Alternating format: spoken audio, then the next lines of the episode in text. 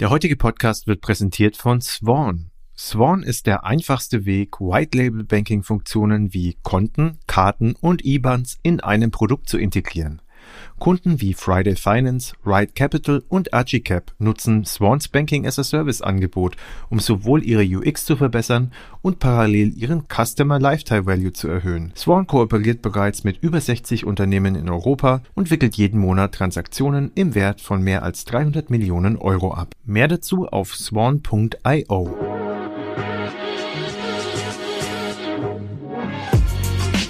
Payment and Banking, der Podcast aus der Mitte der Fin-, Tech- und Payment-Branche mit eurem Host Sebastian Celada Ocampo.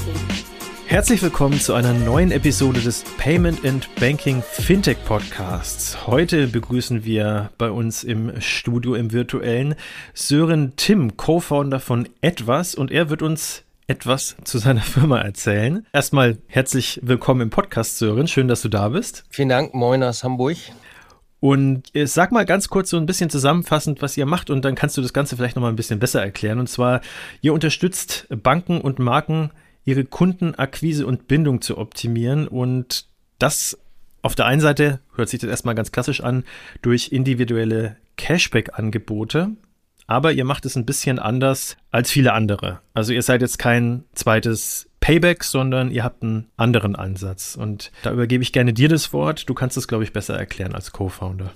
Ja, tatsächlich haben wir eine Plattform für äh, sogenannte Card-Linked Offers entwickelt und da helfen wir Vermarktern im weitesten Sinne und Banken, ihre Kunden gezielt mit Angeboten anzusprechen. Und Cashback, das ist dabei eine gerade sehr populäre Lösung und wir machen das, indem wir anonymisierte Transaktionsdaten zum Beispiel von Kartenzahlungen nehmen, auch alle anderen Zahlungsverkehrsdaten und dann in digitalen Bankvertriebskanälen oder in Apps eigentlich Kunden wirklich hochpersonalisierte Angebote auszuspielen. Und Cashback äh, ist ein großes Thema zurzeit. Also Marken oder Händler, also Shoppinganbieter sozusagen mit Kunden äh, von Banken zu verknüpfen. Aber im Prinzip kann man auf Basis dieser anonymisierten äh, Zahlungsverkehrsdaten auch Angebote wie Versicherungen oder Mehrwertservices ausspielen und das alles in Realtime. Und das ist die Technologie im weitesten Sinne Card-Linked Offers. Ich glaube, das ist der Industriebegriff dafür, der vor ja, für ein, zwei Jahren dafür erfunden wurde.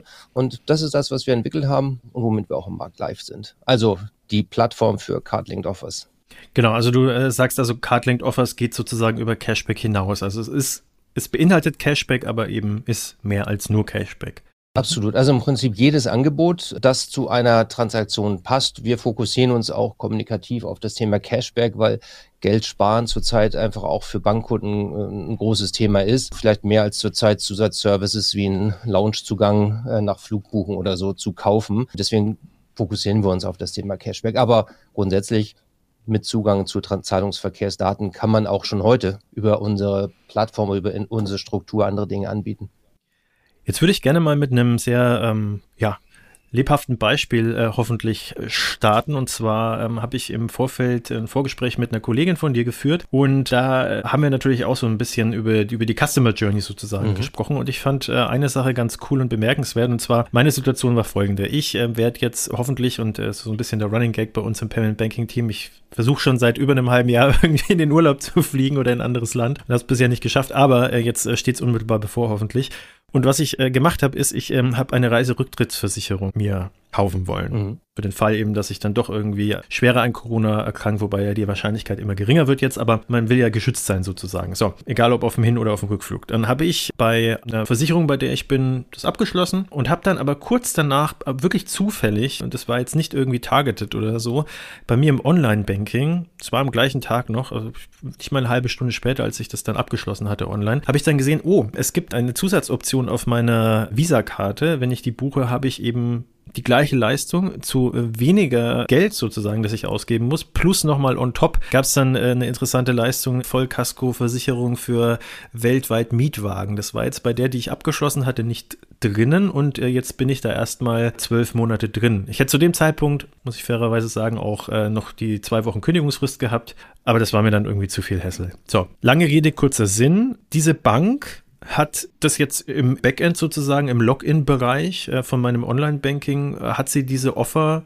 drin gehabt, aber eben nicht personalisiert ausgespielt. Was ihr jetzt machen könntet, und korrigiere mich da jetzt gerne, wenn ich was Falsches sagen mhm. sollte, äh, ihr seht sozusagen meinen Bedarf anhand meiner Transaktionen, also wie du auch schon gesagt hast, anonymisiert, also jetzt nicht verknüpft mit meinem Namen oder so, könnt dann aber sozusagen im Bestfall determinieren, aha, der bucht relativ oft bei Booking zum Beispiel, äh, bucht Flüge, was auch immer. Eventuell wäre ja so eine Reiserücktrittsversicherung ja interessant. Ja. Und äh, da die Bank mit euch zusammenarbeitet, ist es für euch relativ einfach, das eben auch für mich auszuspielen. Und dass ich das eben dann nicht zufällig sehe, sondern vielleicht im besten Fall wird mir das dann Du kannst es mir jetzt sagen, wie das bei euch abläuft. Wie wird es mir dann angezeigt? Besser wahrscheinlich.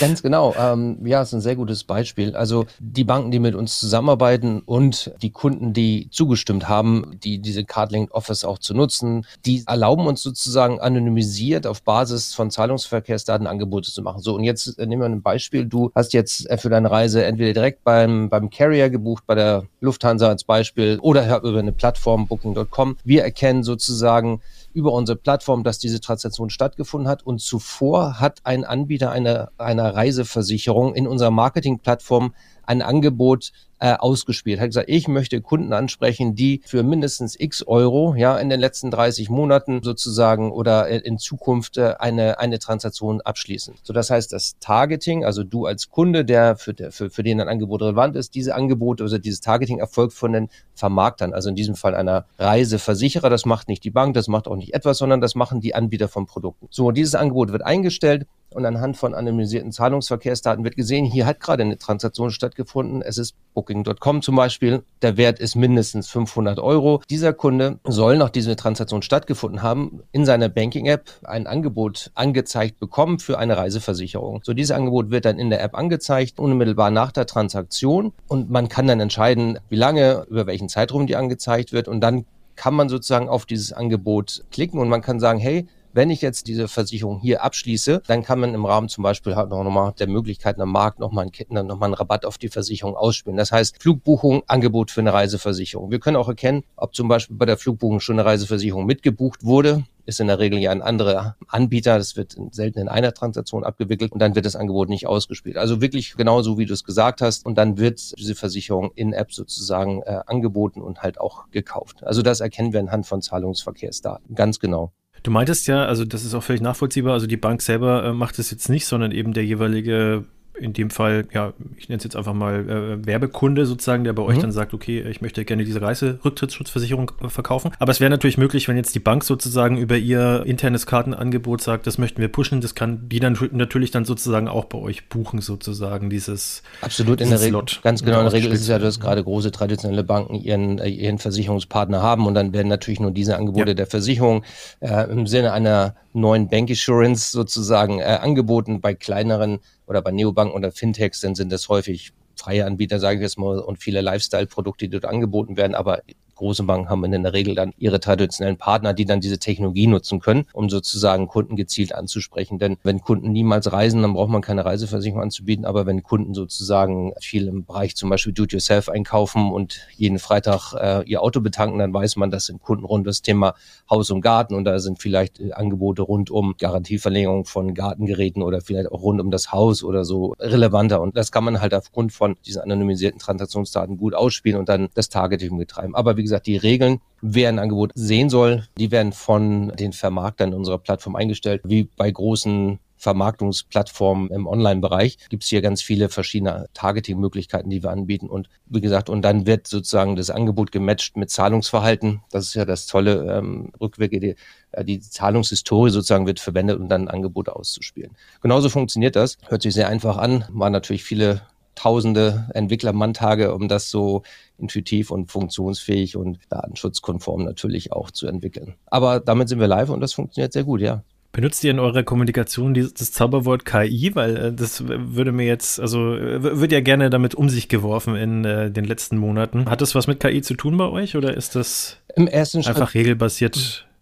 Ja, gute Frage. Im ersten Schritt nicht, in der Zukunft sicherlich. Denn äh, im Moment ist es so, also KI wird für diese Technologie erst dann wichtig, wenn es zu viele Angebote für den einzelnen Bankkunden gibt. Also man muss natürlich das Angebot in der Banking-App überschaubar halten. Das bringt halt nichts, wenn der Kunde durch, so wie es häufig in Lösungen, die es schon gibt, durch hunderte von Angeboten browsen muss, um dann zu gucken, was für ihn relevant ist. Wir reduzieren aufgrund des Targetings und des Ausgabeverhaltens die Angebote schon auf eine äh, geringe Anzahl, so dass der Kunde auch wirklich nur sieht, was für ihn relevant ist. Und wenn dann irgendwann der Zeitpunkt so ist, dass er zehn relevante Angebote hat aufgrund seines Ausgabeverhaltens, dann müsste man natürlich aufgrund von Algorithmen erkennen, welches von diesen zehn die fünf besten sind und die dann ausspielen. Das ist der nächste Schritt. An, der, an, an dieser äh, Lösung arbeiten wir auch schon, aber auch nur, um das Nutzerverhalten noch besser zu machen, so dass er wirklich nur sieht, was am Ende auch für ihn wirklich gut funktionieren würde. Da haben wir die Arbeiten begonnen, aber zurzeit äh, brauchen wir das noch nicht, sondern einfach nur clevere Marketingregeln, Kunden anzusprechen aufgrund ihrer ja, Bedürfnisse gemessen am Kaufverhalten. Lass uns doch noch mal einen Schritt zurück machen ähm, und jetzt noch mal auf euren äh, ja, Unternehmensursprung zurückkommen. Was ich mal fragen möchte und was mich sehr interessiert, also ist das euer ursprüngliches Geschäftsmodell und seit wann gibt es euch? Die Idee oder das, was wir jetzt gerade besprochen haben, war schon die Gründungsidee, aber das war schon klar, dass das in mehreren Meilensteinen erreicht werden muss und ähm, die Gründungsidee eigentlich, ähm, mein Background ist äh, so im Bereich Banking und, äh, und Versicherung und in meiner letzten Rolle Geschäftsführer in einem Mehrwertdienstleistungsunternehmen, heute würde man sagen Anbieter für Beyond Banking Produkte, ich denke, das ist der neue Begriff dafür, ähm, haben wir immer wieder festgestellt, dass wir einer von vielen Anbietern von Produkten oder Dienstleistungen waren, die dann in Premium-Kreditkarten oder in Konten integriert wurden. Und diese Projekte haben äh, bis zu zwei Jahre gedauert, bis wir mal in der Karte integriert waren, weil wir nicht der einzige Anbieter waren, sondern gab es noch andere Dienstleister, die auch integriert werden sollten. Und darauf waren Banken und sind sie vielleicht heute auch noch nicht ausgerichtet, äh, Beyond Banking Produkte nahtlos in ihre Welt zu integrieren. So die Projekte haben ewig gedauert und die Customer Journey wird trotzdem noch nicht optimal oder eigentlich auch schlecht. Man hat eine Premium-Kreditkarte für fünf Leistungen, wird man dann irgendwie auf fünf Webseiten geschickt von Anbietern, muss fünfmal ein neues Passwort vergeben, um das dann irgendwie zu nutzen. Und am Ende hat es auch keiner genutzt. So haben wir gesagt, das muss man irgendwie ändern. Der erste Schritt, äh, der erste Meilenstein war nach Gründung 2019, Ende 2019. Also im Dezember haben wir gesagt, erstmal müssen wir einen Marktplatz aufbauen oder App Store oder äh, eine Plattform, ja, wo alle Anbieter von diesen Beyond Banking Lösungen oder von diesen Mehrwertdienstleistungen sich selber hinein integrieren können, voll funktionsfähig über unsere API-Schnittstellen mit entsprechender Dokumentation von uns. Das war der erste Schritt, um erstmal einen Marktplatz aufzubauen. Und das haben wir dann auch eineinhalb äh, Jahre später geschafft, sind damit dann auch ähm, live gegangen. Das heißt, eine Bank konnte sozusagen plötzlich mit nur einer Schnittstelle zu unserem Marktplatz den Zugang zu allen Anbietern am Markt erreichen. Ja, und ähm, die, Sparkasse Bremen war der erste Partner, die das genutzt haben mit dem wir mitten in der Corona-Krise im Sommer 2020 live gegangen sind und äh, haben uns dort sozusagen mit unserer Plattform ins Desktop-Banking der, der aller Sparkassen eigentlich, aber in, in diesem Fall äh, vom, vom Use Case für die Sparkasse Bremen äh, hinein integriert. Und das heißt, ähm, die Sparkasse Bremen hat heute die Möglichkeit, über unser Dashboard verschiedene Angebote zu machen. Die eine Integration von uns ins Online-Banking reicht, um laufende neue Partner sozusagen einzuladen und den Marktplatz um die dann auszuspielen. Und alles funktioniert sozusagen in-App. Der Kunde wird nirgendwo mal hingeschickt, hat im Prinzip nur noch ein Login äh, mit unserer Plattform, alles im Branding der Sparkasse. Das war der erste Schritt. Und dann dachten wir immer, okay, das ist ein guter erster Schritt, weil das ermöglicht wirklich den schnellen Zugang zu Beyond Banking Produkten ohne große IT-Aufwände seitens einer Bank. Das war plötzlich, ging sehr schnell und es war auch sehr günstig. Man hatte also nicht mehr den Kampf um das IT-Budget oder die Roadmap, weil das einfach, weil das furchtbar einfach ist mit, mit unserer Lösung. Und dann wussten wir, okay, irgendwann gibt es dann hunderte von Angeboten von Zusatzleistungen in unserem Marktplatz und vielleicht wissen Banken dann immer noch nicht ganz genau, was sie ihren Kunden eigentlich anbieten sollen, weil der einzelne Kunde nicht bekannt war oder vielleicht auch Banken gar nicht die Erlaubnis hatten, dann zu wissen, wofür der Kunde sein Geld ausgibt. Aber haben wir gesagt, wir müssen einen Weg finden, dann dieses automatische Ausspielen von Angeboten aus dem Marktplatz zu ermöglichen. Und wenn Netflix Videos hat und Spotify Musik, dann haben Banken halt Zahlungsverkehrsdaten von ihren Kunden. Wir mussten halt einen, einen smarten Weg finden, die zu nutzen für das Angebot, ohne dass wir diese Daten sehen. Und ähm, das hat dann nochmal anderthalb Jahre Entwicklung gedauert. Und heute haben wir eine Technologie entwickelt, wo ohne dass etwas jemals Zahlungsverkehrsdaten sieht oder auch Kundendaten sieht, diese Zahlungsverkehrsdaten zu matchen mit Angeboten aus der Plattform, um diese dann automatisch in Banking-Apps auszuspielen. Das war so der zweite Meilenstein, den wir von vornherein erwartet hatten. Wir nannten das damals in etwas Automat. Ja, heute ist das die Card-Linked Offers Plattform und das war der zweite Schritt. Und ähm, das haben wir ja in der Zeit erreicht und mit beiden Lösungen sind wir live, auch mit dem eigentlichen Marktplatzmodell ohne Verknüpfung zu Transaktionsdaten, aber auch mit dem zweiten Meilenstein dieser klassischen Cardlink Offers äh, Lösung und sind wir auch stolz drauf, auf, auf beide, äh, auf, da, auf das Erreichte. ja, also erstmal der Glückwunsch. Äh, jetzt ist ganz oft sind die zwei Wörter Plattform und Marktplatz äh, gefallen mhm. und ähm, da würde ich jetzt mal einfach aus definitorischer Sicht sozusagen mal nachfragen. Also Marktplatz, äh, also ich verstehe total, was gemeint ist. Ne? Also ihr baut eine Plattform auf, in der ihr natürlich dann auch sozusagen für euch selber eine gewisse Marktmacht aufbaut und da einfach dieses Bindeglied seid, das dann so am Dreh- und Angelpunkt, ne, in diesem, diesem Dreieck sozusagen äh, Kunde, Bank und eben ihr sozusagen stattfindet, beziehungsweise äh, Kunde, Bank und Händler und dann ihr seid sozusagen da irgendwo in der Mitte angesiedelt. Marktplatz bedeutet ja oft auch Geldverwahrungslizenz, aber ihr seid da eher Richtung Affiliate, denke ich mal. Ne? Also ihr, ihr, habt jetzt nicht irgendwie eine, eine BaFin-Lizenz geholt, um dann sozusagen, das wäre ja viel zu kompliziert. Also es ist wahrscheinlich Affiliate, was ihr da Genau, wir haben einen Payment-Dienstleister, äh, unser Marktplatz ganz genau. Marktplätze äh, hier dürfen äh, das Geld nicht selber ein- und auszahlen äh, ohne Lizenz und deswegen haben wir hier einen Payment-Dienstleister, der aber auch tief integriert in unsere Plattform sozusagen alle Zahlungsströme verwaltet. Ich gebe ein Beispiel, wenn sich heute ein Händler, der ähm, ein Cashback-Angebot in, in Banking-Apps anbieten will, bei uns registriert, dann durch äh, meldet er sich an, durchläuft einen Know Your Customer-Prozess mhm. sozusagen, hinterlegt ähm, nach diesem Know Your Customer-Prozess seine, seine Zahlart, seine Kreditkarte oder äh, vereinbarten Direct Debit äh, mit unserem Payment-Dienstleister, der integriert ist. Auf der anderen Seite nutzt der Kunde der Bank dann diese Karte, um dieses Angebot zu nutzen, geht dort einkaufen und in dem Moment ermittelt unsere Plattform alles vollautomatisch und alles in Realtime sozusagen den verdienten Cashback, der dann über die Connected Accounts sozusagen unseres Payment-Dienstleisters vom Konto des Händlers abgebucht über diese Konten dann an das Connected Account unserer Bankpartner überwiesen wird, die dann die Cashback-Zahlung weiter an ihre Endkunden überweisen sozusagen. Und, und, das ist auch der einzige ja, erlaubte Weg und der, der, richtige Weg dann auch auf diese Art und Weise sehen wir nie, welcher Kunde welches Geld erhält, äh, denn das ist das Ziel, dass wir Banken eine Lösung bieten, wo keine Kundendaten im Prinzip das Unternehmen verlassen und ähm, genauso funktioniert das. Also wenn du das mit Affiliate beschreibst, also wir selber nehmen keine Gelder ein oder äh, zahlen sie an den Kunden hm. direkt aus. Okay. Was sind denn eure stärksten Bereiche? Kannst du da vielleicht ein bisschen Einblick geben? Also welche Kunden, die bei euch äh, ja, solche Slots buchen, um dann eben hoffentlich an die passgenauen Endkunden an mhm. ausgespielt zu werden, ähm, rennen, rennen euch denn im besten Fall die Bude ein? Ja, ich fange mal an. Wir haben ja den, den, den Marktplatz mit, mit den beiden Seiten. Das ist auf der einen Seite das Bankpartner äh, oder Finanzdienstleistungspartner, auf der anderen Seite sind das die Vermarkter sozusagen. Und ähm, auf, wir, konzentrieren uns auf der Finanzdienstleistungsseite, also wirklich auf Banken oder auch auf Fintech, die natürlich unterschiedliche Herausforderungen haben. Traditionelle Banken in der Regel wollen ihre Kunden binden mit Angeboten, um das Banking wieder so ein bisschen sexy zu machen. Also wir wollen da helfen, dass sie sich äh, in ihre Bank verlieben. Ja, das heißt, da geht es um Kundenbindung, gerade auch bei jüngeren Kunden, die halt auch gerne Geld sparen, weil sie noch nicht so viel haben. Ja, und das sind ja im Prinzip die, die dann vielleicht auch äh, an Neobanken verloren werden. Wenn, wenn wir uns äh, mal Fintechs angucken, die schaffen es ja, insbesondere neue Kunden zu gewinnen, was dann häufig der nächste Schritt ist, wo es nicht so gut gelingt, ist, die Kunden zu aktivieren. Das heißt, solange der Kunde kein Geld mit seiner Karte ausgibt, kostet es ja nur. Und wir wollen halt helfen, diese Karte zu aktivieren. Und das funktioniert mit Cashback-Angeboten ganz gut, dann zu sagen, hey, wenn du diese Karte einsetzt statt eine andere, deiner Barzahlung, dann kannst du hier Rabatte in Form von Cashback verdienen. Wir belohnen dich für deine Einkäufe. Und das hilft also gerade bei Fintechs, die Kunden zu aktivieren und den, den Share of Wallet zu erhöhen. Und das ist im Prinzip der Use Case, den wir hier einsetzen, Kundenaktivierung und den Share of Wallet erhöhen bei traditionellen Banken mehr so die Loyalty-Seite, ja. So, und auf der anderen Seite vom Marktplatz geht's dann ähm,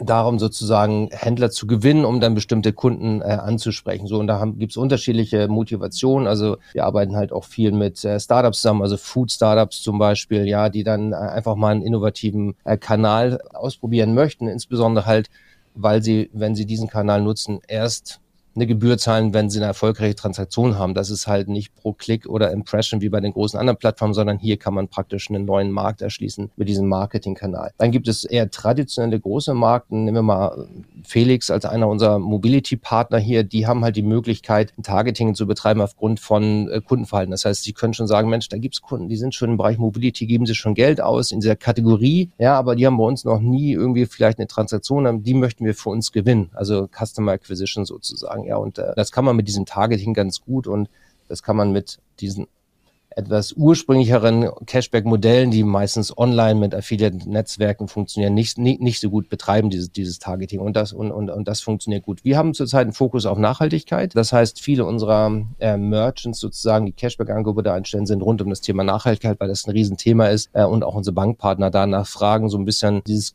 Kaufverhalten äh, zu belohnen, dieses gute Kaufverhalten bei Nachhaltigkeitsmarken oder vielleicht auch neue Partner von uns, ähm, der Second-Hand-Mode äh, über eine Plattform anbietet oder E-Mobility-Anbieter. Das sehen wir zurzeit als großes Thema und auch als wichtiges Thema und entsprechend laden wir hier auch gerade äh, laufend neue Partner ein, ihre Angebote gerade rund ums Thema Nachhaltigkeit hier in unserer Plattform einzustellen. Also ich hoffe, dass es die Frage beantwortet ähm, und äh, ja. Das heißt äh, also, dass ihr auch jetzt aktiv sozusagen an Banken, mit denen ihr kooperiert oder die ihr versucht zu akquirieren, mit eben diesem Pitch an die herantretet, wenn ihr sozusagen diese Cardlinked Offers verknüpft mit beispielsweise einer Nachhaltigkeitskampagne, dann kann das eben eurem Image auf der einen Seite gut tun, aber auf der anderen Seite eben natürlich dann auch dem Umsatz. Ganz genau. Es ist natürlich, also das würde vielleicht auch nicht für, für, für jeden funktionieren, nur Nachhaltigkeitsbrands, sage ich jetzt mal, freizuschalten für das eigene Cardlinked Offers Programm. Es gibt natürlich auch so ein paar große Marken, die man idealerweise dabei hat, wo jeder Geld ausgibt, jetzt ob es im Lebensmitteleinzelhandel ist oder vielleicht auch Buchungsplattformen, die wir vorhin schon erwähnt haben. Also gibt es natürlich so ein paar große Marken, die man vielleicht immer dabei haben sollte. Aber für bestimmte Use Cases macht das total Sinn. Also jetzt ein neuer Partner von uns, der auch nur, sag ich mal, dieses Einkaufsverhalten belohnen möchte und dann noch einen CO2-Abdruck, Fußabdruck zu messen, ja, und dann irgendwie Cashback vielleicht auch in Nachhaltigkeitsprojekte zu investieren. Also es kommt so ein bisschen auf, auf unseren Partner, äh, Finanzdienstleistung an, welchen Use Case, welche Zielgruppe anspricht, ja. Und das können wir halt steuern. Also wir machen das in der Regel so, dass wir schon mal gucken, Mensch, wo geben eure Kunden heute schon Geld aus, ne? Also was ist das ja eigentlich für eine, für eine Zielgruppe, die ihr hier bedient? Und dann gucken wir gezielt, ob wir auch Händler finden oder Vermarkter finden, die dazu passen. Und ähm, so gehen wir, so gehen wir in der Regel vor. Und das funktioniert auch sehr gut. Hola muchachas y muchachos, mein Name ist Pablo Escocart. Am 16. und 17. März feiert Payment Banking die große Fiesta Mexicana. Die Payment Exchange 2023 begrüßt dich mit Themen, die sind muy bueno y interesante. Zum Beispiel, wie kommt die Payment-Branche aus der Krise und die Chancen von künstlicher Intelligenz für Zahlungsdienstleister. Sichere jetzt ein Ticket auf www.paymentandbanking.com und klicke auf das gelbe Banner.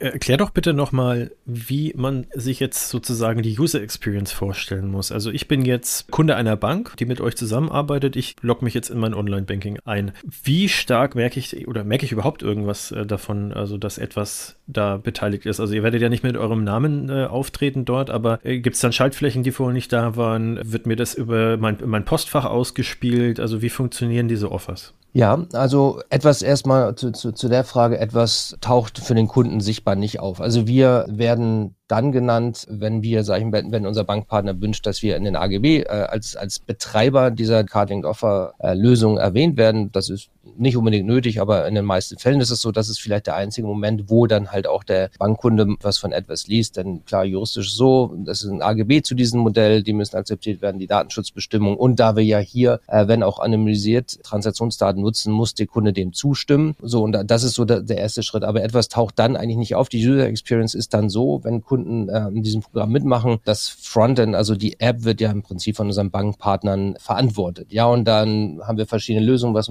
das kann man jetzt nicht so gut zeigen hier im Podcast. Da gibt's dann dann halt einen Bereich äh, entweder Cashback oder einen Bereich Rewards, wenn das ähm, äh, und da gibt's so, so ein Karussell, ne, wo dann diese Angebote angezeigt werden, wo man dann durchflippen kann, aber nur mit den Angeboten, die für mich relevant sind. Ja, also jeder Kunde sieht ein anderes Angebot sozusagen aufgrund äh, des äh, Ausgabeverhaltens und man kann dann praktisch diesen, diesen Bereich Benefits, Rewards, Cashback oder Vorteile, wie die genannt werden, äh, öffnen, anklicken durchbrowsen und alles, was man dann tun muss von der User Journey her, um zum Beispiel ein Cashback zu verdienen, ist äh, die Karte unseres Bankpartners zu nehmen und dann dort online oder am Point of Sale einzukaufen oder die Karte für ein Lastschriftverfahren zu nutzen oder selbst wenn die Karte dann bei PayPal hinterlegt sein sollte und darüber abgebucht wird, das erkennen wir halt alles und dann kriegt der Kunde sozusagen diesen Cashback aufs Konto gutgeschrieben und das funktioniert in Realtime. Das heißt, ich gehe mit meiner Karte bei dem Händler einkaufen, online, ja, oder am Point of Sale, kriege dann in der Regel meine Transaktionsbestätigung und ich kriege sofort danach auch den Hinweis, hey, du hast jetzt hier gerade eingekauft und hier hast du gerade 1,50 Euro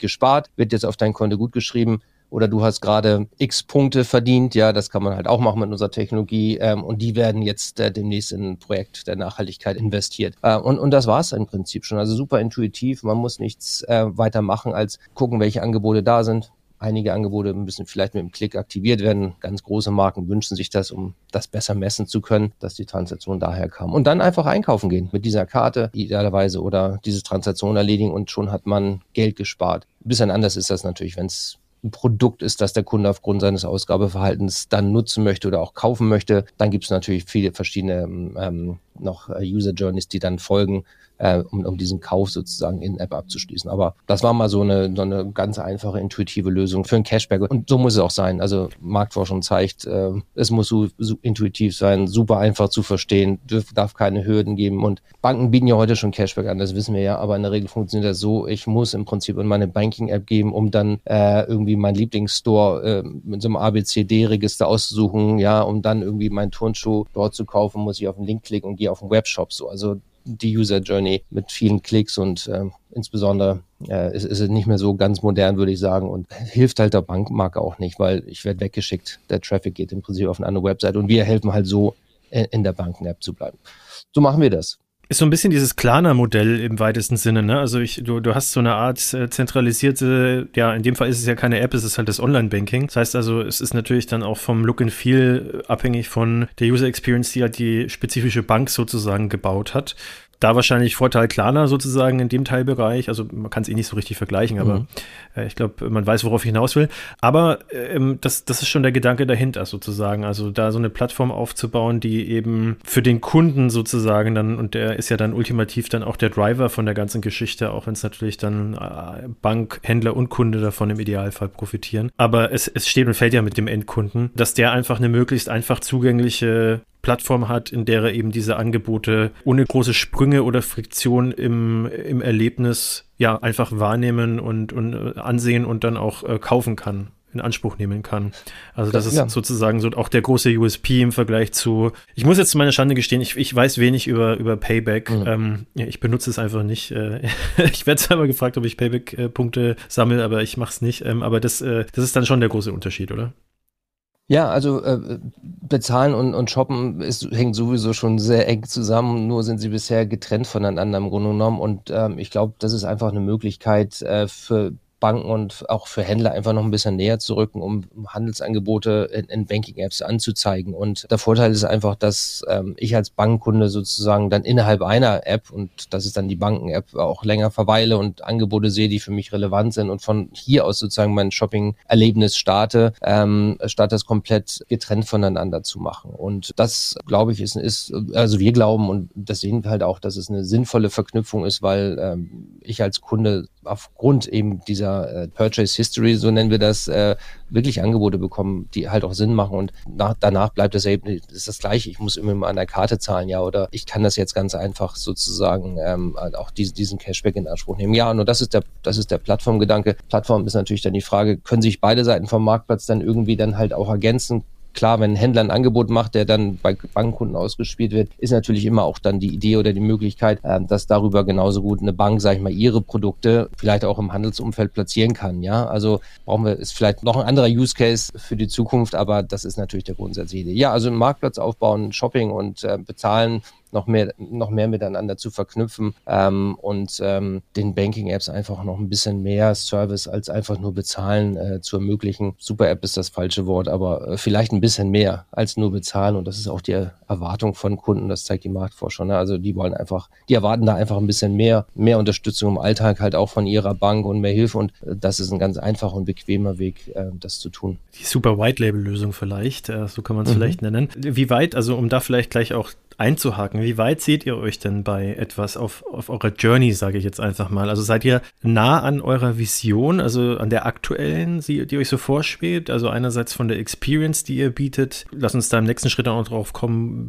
wo euer Feedback sozusagen herkommt, wie eure Kanäle mhm. da funktionieren, aber dann auch von den KPIs, also Experience und KPIs. Seid ihr da, wo ihr sein wollt ähm, und äh, was, was ist noch zu tun sozusagen aus deiner Sicht? Mhm. Ja, ich denke, wir sind jetzt drei Jahre im Markt und diesen immer gewünschten Product Market Fit eines Startups zu finden. Ich, den, den, den haben wir gefunden. Ähm, da sind wir auch sehr dankbar, denn wie gesagt, der erste Meilenstein, Services auszuspielen, ohne zu wissen, ob das für den Kunden, den wir ansprechen, relevant ist oder nicht. Das war so unser erster Schritt, wo wir gesagt da sind wir noch nicht so ganz. Ähm, wir, wir, glauben, wir müssen noch besser werden, auch von den Conversions her. Ähm, dann haben wir die Verknüpfung mit den, mit den Zahlungsverkehrsdaten bekommen und haben schon gesehen, das funktioniert ähm, viel besser. Auf der Produktseite ist man nie fertig. Das heißt, wir sind ja ein Startup, sag ich mal so in der, in der Seed-Phase nach drei Jahren, die ihr Product Marketing fit gefunden haben. Und die Technologie funktioniert, die ist im Markt, die ist geprüft worden. Eine riesige Ausschreibung, die wir gewonnen haben von einer Bank für mehrere europäische Länder.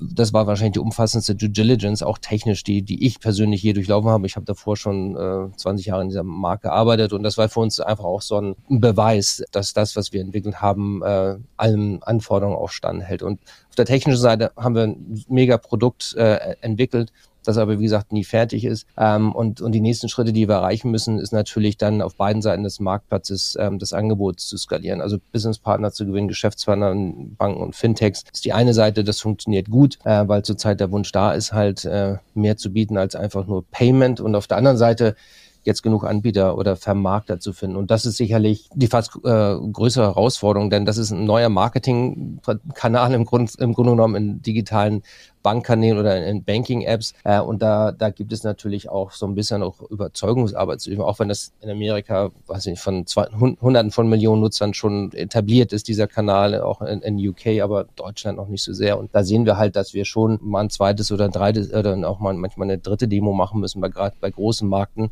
ähm, um sie zu aktivieren. Aber das funktioniert trotzdem gut, aber das ist sicherlich etwas, ähm, wo wir jetzt halt auch denn immer uns neu erfinden oder mal gucken, wie wir, wie wir diese Partnerschaften gewinnen können oder wir noch einen besseren Zugang zu, zu Vermarktern und zu Händlern gewinnen können. Da ist gerade unser Fokus drauf. Ansonsten, Kunden nutzen das, Kunden aktivieren, funktioniert äh, über, über diese Cashback-Lösung und insbesondere müssen wir jetzt halt auf beiden Seiten skalieren, aber gerade der, der Zugang zu Händlern, das, das ist der Bereich, auf den wir uns gerade stützen. Und grundsätzlich wie gesagt, unsere Vision ist ja, jeden Kunden jeden Tag zu belohnen. Das heißt, es müssen auch genug Angebote in der App ausgespielt werden. Und äh, das ist etwas, woran wir arbeiten mit unserem Partnerships-Team. Und äh, dann lernen wir jeden Tag neu dazu. Wir sind auf einem guten Weg, aber natürlich gibt es noch sehr, sehr viel zu tun. Ich denke, mit den Bankpartnern, mit denen wir jetzt live im Markt sind, mit Cardlink Offers, sind wir vielleicht auch schon in Deutschland führende Anbieter, weil das halt auch noch ein neues Modell ist. Ja, aber wir wollen halt wachsen und gucken nach Partnerschaften in Europa, wie wir halt das über die deutsche, über Deutschland hinaus dann halt auch aufbauen kann, sodass möglichst viele Bankkunden äh, vielleicht auch von Cashbacks äh, profitieren. Eine lange Antwort, ne? Cardlink Offer Ja, ja, also kein Problem. Also du hast ja hier alle Zeit der Welt. kein, kein, kein Problem. Dafür ist der Podcast da. Du hast vorhin gesagt, also Card-Linked Offers sind, äh, sind in den USA und Großbritannien beispielsweise schon wirklich so ein etablierter Bestandteil mhm. im Marketingmix. Also vor allem von Handelsunternehmen mhm. und Marken. Woran liegt es denn? Also wir haben ja jetzt in Deutschland schon auch eine relativ lange Historie, würde ich mal sagen, was jetzt Cashback angeht. Mhm. Aber wie wir jetzt gelernt haben, also Card-Linked Offers geht ja darüber hinaus, muss ja nicht nur Cashback sein.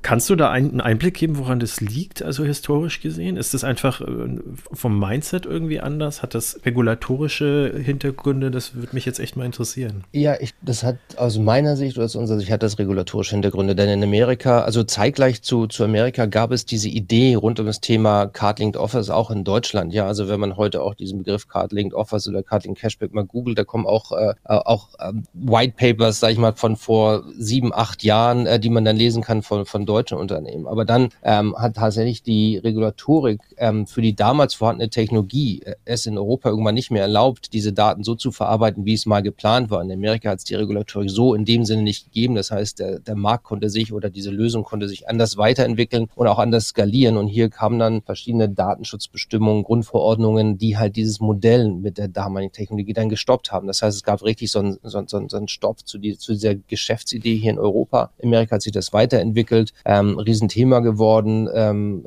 ich weiß, einer der großen Fans äh, für die Vermarktung, Gary Vaynerchuk, der mit seiner Agentur sozusagen sozusagen diesen Marketingkanal ähm, befeuert hat, halt auch Marken gesagt hat, ihr müsst in diese Bankvertriebskanäle, da, der ist brand safe, ja, und da gibt's äh, den einzigen Hinweis, ob der Kunde wirklich gekauft hat oder nicht danach. Das geht nur dort. Ja, und dann, wie gesagt, stoppten die Entwicklung hier in Europa aufgrund der ja auch durchaus berechtigten Forderungen nach mehr Datenschutz. Und dann brauchte der Markt eine Zeit vielleicht auch, um sich technisch weiterzuentwickeln, um das Thema neu aufzunehmen, das ja immer noch eine hohe Relevanz hat. Und ich kann bestätigen, dass es nicht einfach ist, diese Technologie so zu entwickeln, dass das Targeting hundertprozentig funktioniert, aber trotzdem nur die, die es dürfen, diese Daten von Kunden sehen. Und das hat auch bei uns natürlich eine Weile gedauert. Aber ich glaube, jetzt ist die Technologie da, äh, dass Daten die Bank nie verlassen müssen und man trotzdem diese Kanäle nutzen kann für Cashback-Angebote. Äh, In Deutschland gibt es jetzt vielleicht und noch einen weiteren Anbieter, nicht mehr in Europa, noch drei, drei weitere, die diese Card-Linked Offers anbieten mit ähnlicher Technologie. Also jetzt ist die Technik da und wir erwarten halt, dass sich der Markt dann jetzt verzögert entsprechend entwickeln wird. Das, das, das ist das, was wir erwarten. Also jetzt ist die Technik da und die passt jetzt zur Datenschutzgrundverordnung auch. Die, jetzt ist die Technik da auf der einen Seite, auf der anderen Seite, also ich denke, es hängt wahrscheinlich auch zu äh, großen Teilen eben mit der PSD2 äh, zusammen und mit der mit dieser Open Banking Richtlinie. Ne? Also das ist wahrscheinlich so regulatorisch so der der Türöffner, schätze ich mal, gewesen, oder?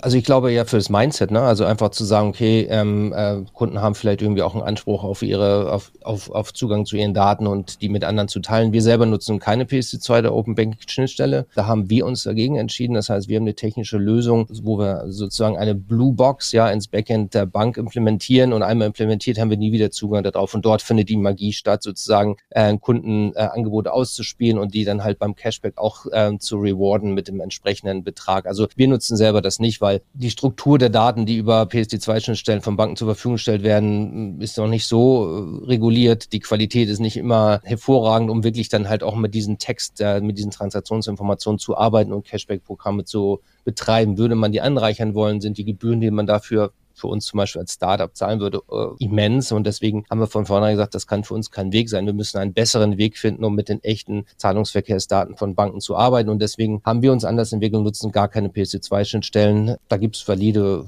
Optionen. Vielleicht ist das das für die Zukunft, wenn die Qualität der Daten besser wird. Aber im Moment, ähm, wie gesagt, die Bluebox die wird einmal implementiert, ganz einfach ins Backend und da sehen wir, haben wir nie wieder Zugriff drauf und funktioniert aus meiner Sicht besser, ähm, mindestens genauso gut wie eine Open Banking Schnittstelle. Hätte ich jetzt tatsächlich, also bin jetzt ganz froh, dass ich gefragt habe, hätte ich jetzt nämlich eigentlich erwartet, dass das über eine Open Banking Schnittstelle läuft. Mhm. Du hast ja gerade von ähm, äh, Konkurrenten geredet. Weißt du, ob die das eben äh, anders regeln technisch als ihr oder haben die dann eine ähnliche Lösung? Hast du da eine Idee davon? Also wir können natürlich nicht ganz hineinschauen. Nimmt man jetzt mal den amerikanischen äh, oder einen der beiden amerikanischen Marktführer für Card-Linked Offers, das Cardlytics. Ähm, in Amerika ähm, liest man nichts über das Thema PSD2 und Baking, weil es da nicht relevant ist oder noch nicht relevant ist in Berichte oder alles, was man online findet, spricht Cardlytics hier in UK nur von Open Banking und PSD2. Wir gehen halt davon aus, dass sie das Modell für den europäischen Markt adaptiert haben. Wir wissen von einem anderen äh, Startup oder Fintech aus, ähm, aus, aus Frankreich, dass die ähnlichen Weg wie wir gefunden haben. Bei anderen weiß man es nicht mehr ganz genau. Vielleicht gibt es auch noch Lösungen oder wir wissen von einer Lösung, wo noch Listen mit Transaktionsdaten am Monatsende ausgetauscht werden, anonymisiert und dann zurückgespielt werden mit Cashback. Also das ist sicherlich nicht Realtime und, und, und, äh, und, und sehr intuitiv. Also das geht auch anders. Aber ganz genau kann man nie reingucken, aber es gibt sicherlich noch mindestens einen in Europa, der das ähm, so macht wie wir. Und ähm, äh, ja, ich glaube, das ist auch da, ist, und das ist auch ein, ein, guter Weg. Also der ist nicht, wenn man es einmal raus hat, ist es dann doch nicht so kompliziert, ja. Und wir gehen davon aus, wenn einer da mal am Markt ist und wir sprechen auch drüber, wie wir es machen, dass es dann sicherlich auch weitere gibt, die mit ähnlicher Technologie das dann lösen werden. Herr äh, Escocard, hm? Es ist Zeit für die Werbung für die Payment Exchange. No lo ves, me estoy comiendo un helado ahora mismo. Mikrofon ist an. Hola amigos, Entschuldigung, disculpenme. Ich habe gerade ein wenig Eiscreme gegessen. Okay, Sebastian, gib mir das Papier jetzt. Okay, fiesta mexicana es 16, 17 de marzo.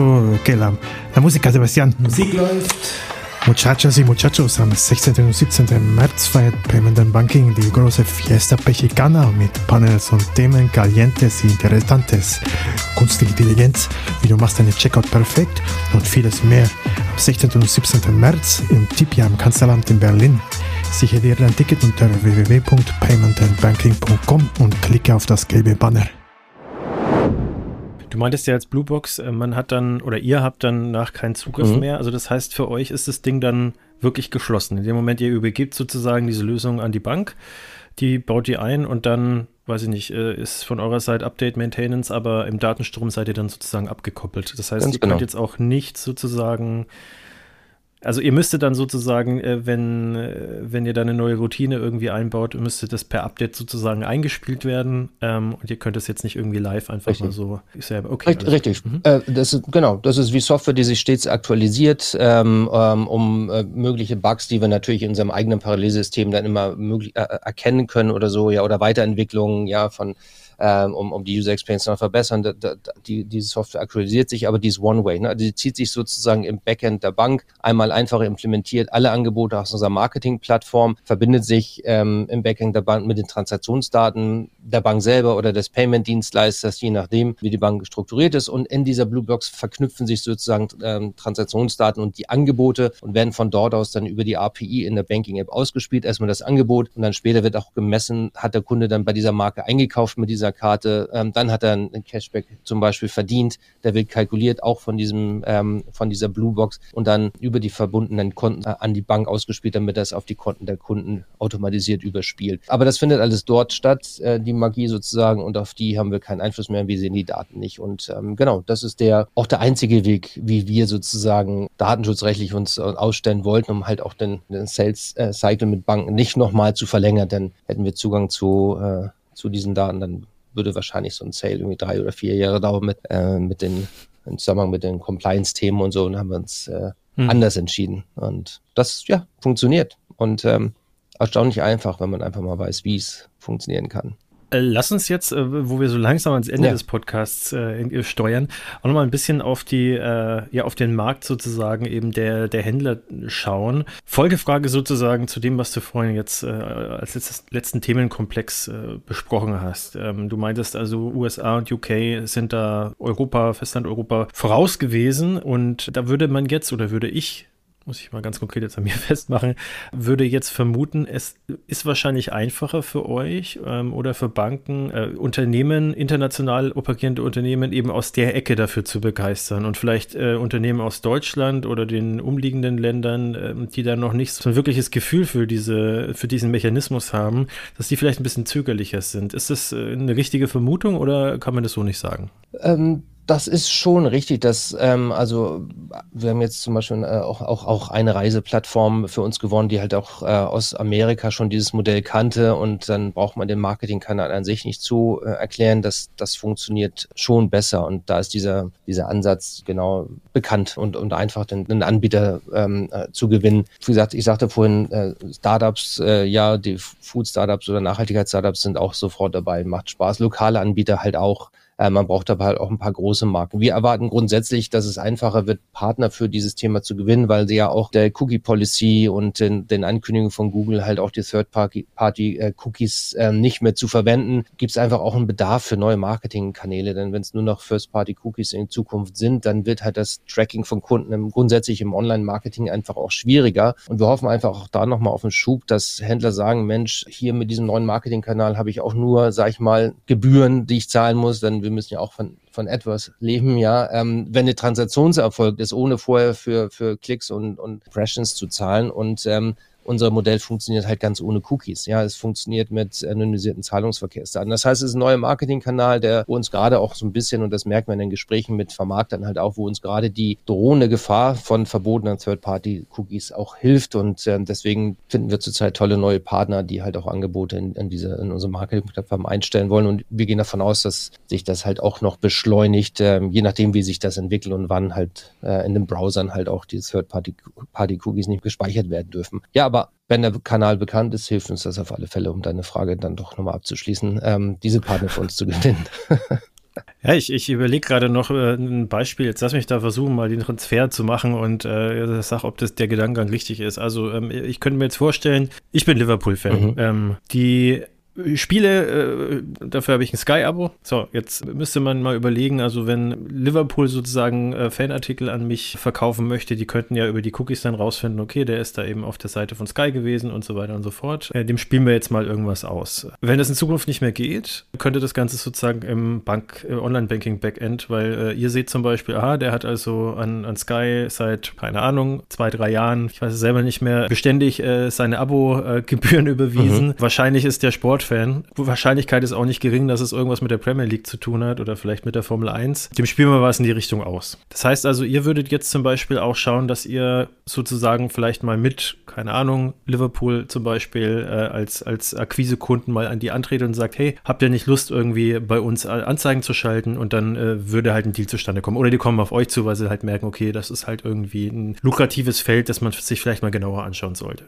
Ganz, ganz genau, voll, vollkommen richtig. Ähm, und ähm, vielleicht wirst du über deine, genau, über deine Karten oder wie auch immer vielleicht schon mal im, im Shop was gekauft haben oder so und dann kriegst du ein Flugangebot, wenn man gerade nach Liverpool äh, zu der Zeit gerade halt ein Spiel ist und, ähm, und, und, und kriegst einen recht, rechtzeitigen Hinweis darauf. Aber genau richtig, also grundsätzlich kaufen alle Kunden ja ähm, bei allen Marken ein und man kann natürlich dann irgendwann sagen, Mensch, gerade eure Kunden, ähm, hier, oder hier gibt es einen neuen Player im Markt, der, der disruptiert gerade eure Industrie oder so, wie sieht's aus, wollt ihr nicht mal mit Gegenangeboten äh, arbeiten. Also es wird nachher tatsächlich halt auch ein, ein, auch ein sehr informativer Kanal für Händler, weil man halt dann sieht, wo der Kunde wirklich bezahlt und, und, und Geld für aufgibt. Man sieht halt Trends im Markt sehr schnell, ne, ob dann ein Disruptor kommt oder wie gesagt, ob der, wo der Kunde sonst noch einkauft, ja, um, ähm, um dann den Kunden halt auch vielleicht zu binden. Es geht ja nicht nur um Neukundenbindung für Händler, sondern auch zu sagen, er soll weiterhin dort einkaufen. Also Leute, ne, tut was dafür, äh, denn ähm, spielt dieses oder jenes Cashback-Angebot vielleicht mal auf, um, um den Kunden halt dauerhaft äh, an euch auch zu binden. Aber du hast vollkommen recht, man kann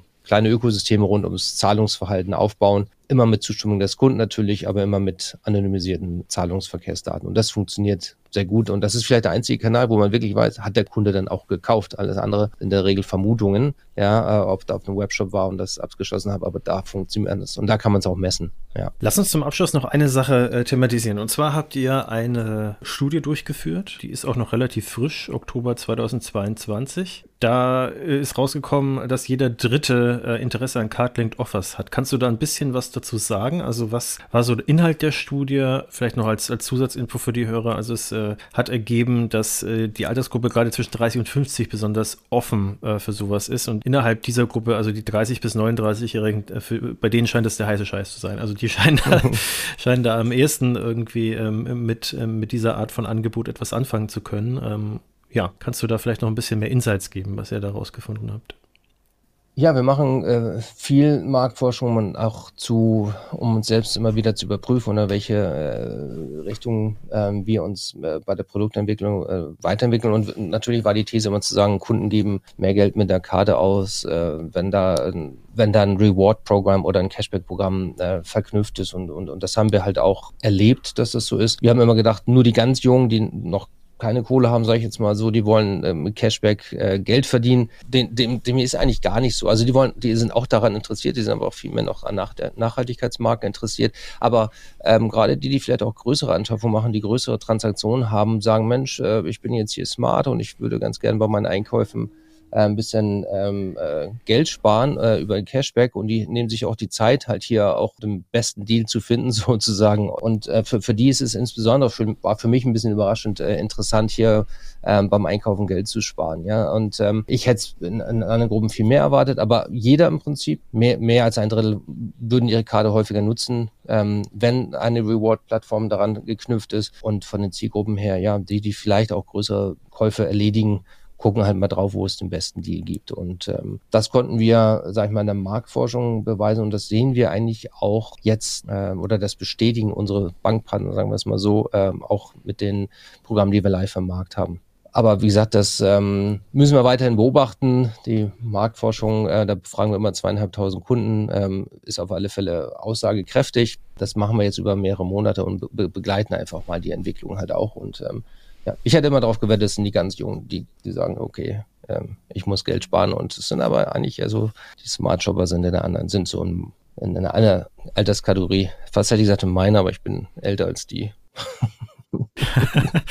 ja, also ich meine, Cardlinked Offers, äh, haben wir ja gelernt, ist ja nicht nur Cashback, sondern eben auch eben diese, diese ausgespielten ähm, Angebote. Und ich glaube, dass äh, sicherlich damit auch viel zu tun hat, ne? Ja. Weil ähm, ich äh, hatte es ja jetzt vorhin an zwei Beispielen jetzt auch schon äh, inzwischen, äh, glaube ich, ganz gut verdeutlicht. Einerseits mit dieser Reiserücktrittsversicherung, andererseits eben jetzt mit diesem Liverpool-Beispiel. Ich wäre da schon grundsätzlich auch für offen. Also ähm, ich glaube, das, das steht und fällt auch so ein bisschen mit der Offenheit der Leute gegenüber Datenverarbeitung. Und äh, wenn sie damit okay sind, dann glaube ich, sind sie auch offen dafür, weil im Endeffekt solange man nicht zugespammt wird, und ich glaube, das ist halt einfach ganz wichtig, ist es ja auch oft ein Mehrwert. Äh, ich wundere mich teilweise auch bei Instagram, was ich für Ads ausgespielt bekomme, wo ich selber nie drauf gekommen wäre, wo ich mir dann aber auch denke, okay, also eigentlich ist das schon irgendwie ganz interessant. Ähm, können dann so Sachen sein wie, äh, weiß ich nicht, irgendwie äh, Künstler, die dann irgendwie Artworks in Posterform irgendwie rausbringen und solche Geschichten, ja. Ähm, das das finde ich schon grundsätzlich ganz, ganz cool, dass es das gibt. Meine Freundin Ulla sagte, die hat, hätte sie das Angebot bekommen nach Kauf Kauf eines oder nach Abschluss eines neuen ähm, Breitbandanschlusses den, den Router selber oder installieren zu lassen. Ja, vielleicht sogar remote oder so und, und das App getrieben über die Transaktion, hätte sie es sofort gemacht. Ja, es gibt einfach auch Dienstleistungen, die total Sinn machen äh, im Zusammenhang mit anderen Käufen. Voll, vollkommen richtig. Es muss nicht nur der, nicht nur der Cashback sein und das hat ja auch die Marktforschung gezeigt. Also, dass Bankkunden einfach mehr erwarten, also auch mehr Service von ihren, von ihrer Bank erwarten, als wirklich nur eine Zahlung auszulösen. Äh, ich will nicht sagen, das kann jeder, aber äh, wenn das sowas ist, Mensch, äh, nur du hast jetzt hier, wie sieht's aus, brauchst du einen Installationsservice hier, äh, du reist jetzt hier, äh, möchtest du bequem reisen und sicher hier, äh, möchtest du in, in, in, vielleicht in den Flughafen Lounge, kannst du gleich über uns erledigen. Wir haben gesagt, wir, gesehen, wir haben gesehen, die gehst auf Reisen, einfach so den Alltag einfacher zu machen, so ein bisschen mehr Convenience, ein bisschen mehr Unterstützung bieten, manchmal vielleicht auch ein bisschen mehr Sicherheit, großes Thema Cyber, das kann man alles gut ausspielen über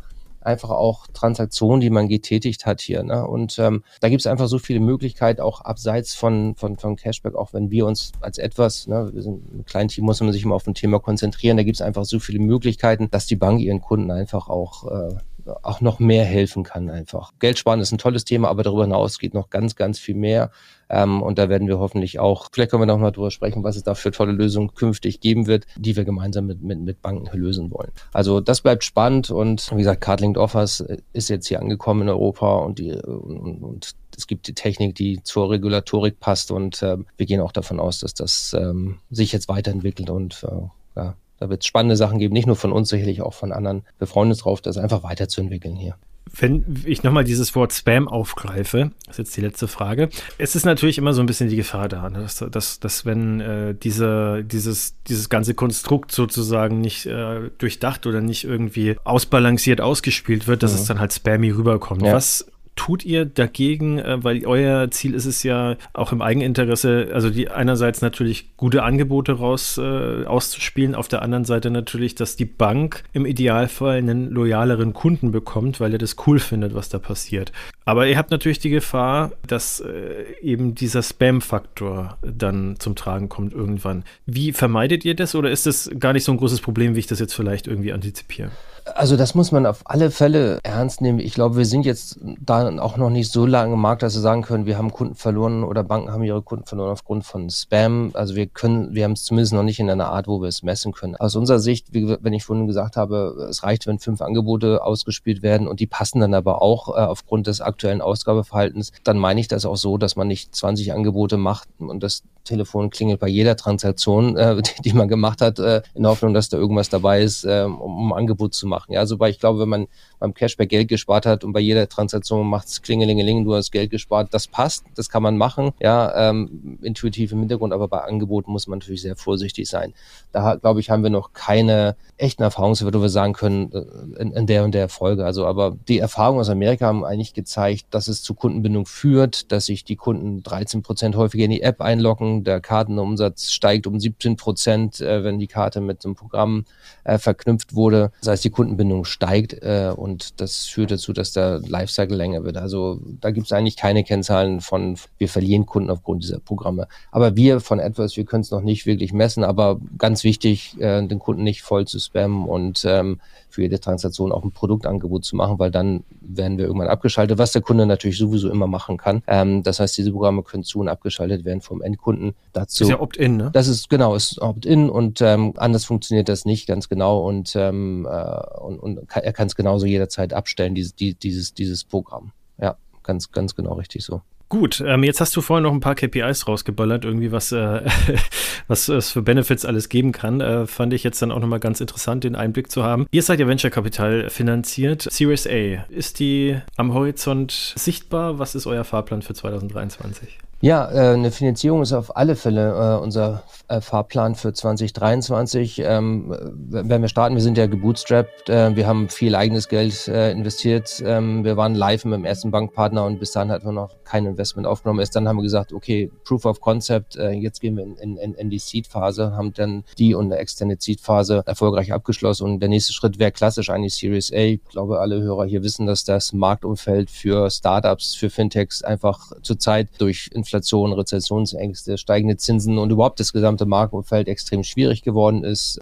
Und deswegen prüfen wir zurzeit alle Optionen für den nächsten Schritt hier. Ja, es gibt, und da gibt es für jedes Startup zurzeit die Phase, okay, machen wir selber eine Series A alleine, gehen wir zusammen mit einem Partner, machen dann den nächsten Schritt. Wir haben noch ein bisschen Zeit, diese Frage zu beantworten, ehrlich, ehrlich gesagt. Aber im Moment würde ich auch die gleiche Runde, die wir jetzt abgeschlossen haben, im erfolgreich im, vor, vor ungefähr einem Jahr, die gleiche Runde heute nochmal machen, wären wir wahrscheinlich halb so viel wert und hätten wir doppelt so viel Anteile entsprechend abgeben müssen. Selbst wenn sie das weiterentwickelt hätten, noch mit äh, noch einem besseren ähm, PL-Beitrag, glaube ich, dass wir sogar die Bewertung nicht nochmal erreichen würden. Also so, so ist der Markt eigentlich. Und deswegen muss man sich als Unternehmer auch fragen, mache ich das dann, warten wir das oder gibt es andere Optionen? Und wir haben die Frage für uns noch nicht ganz beantwortet. Es ist Interesse an etwas da, auf alle Fälle, in, in verschiedener, aus verschiedener Richtung. Und wir müssen jetzt einfach in den nächsten äh, Monaten uns die Frage beantworten, was für uns der beste nächste äh, Schritt ist. Und ehrlicherweise habe ich noch keine Antwort drauf. Es gibt hier verschiedene tolle Optionen und selbst ein Partnering mit einem anderen, mit einem ähnlichen Umfeld, um dann hier in Europa eine Marktführerschaft aufzubauen, ist auch eine Option für uns. Aber das gucken wir uns gerade an. Aber wie gesagt, es gibt viele Themen, Produktentwicklung, Business Development ähm, und ähm, das nehmen wir jetzt als nächstes in Angriff. Und die Frage können wir vielleicht im nächsten Gespräch beantworten, was der richtige Weg war für uns oder so. Aber ja, freue mich drauf. Also wir werden das sicherlich nochmal äh, mit einem Update nachhaken.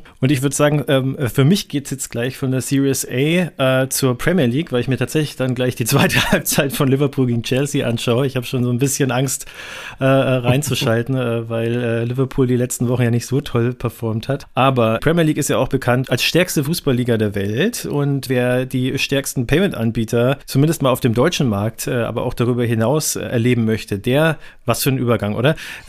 besucht uns am besten am 16. und 17. März auf der Payment Exchange unter dem Motto Fiesta Pechicana, Fiesta Pexicana in Berlin im Tipi am Kanzleramt. Also direkt neben der Machtzentrale trifft sich äh, sozusagen alles, was Rang und Namen hat im Bereich Zahlungsdienstleistungen und zwar nicht nur die Payment Service Provider aller Couleur, sondern auch die Händler. Dementsprechend, ich würde mich freuen, Sören, wenn wir uns da vielleicht auch mal irgendwie auf einen, ich weiß nicht, ob es da Tequila gibt, aber einen Kaffee gibt es auf jeden ja. Fall, vielleicht mit Schuss, uns da mal über den Weg äh, laufen, weil, wie wir heute gelernt haben, ihr seid ja wirklich äh, an der Schnittstelle. Das heißt, ihr könntet uns ja theoretisch auf der Payment Exchange und auf der Banking Exchange und dann am Ende des Jahres nochmals auf der Transactions besuchen. Würde mich freuen, wenn wir uns auf einer dieser Veranstaltungen mal dann auch persönlich nochmal sehen können. Auf alle Fälle. Und ich empfehle allen hinzugehen, ja. Und für mich hat der, der die Überleitung war perfekt. Für mich hat es funktioniert funktioniert. Also das war großartig.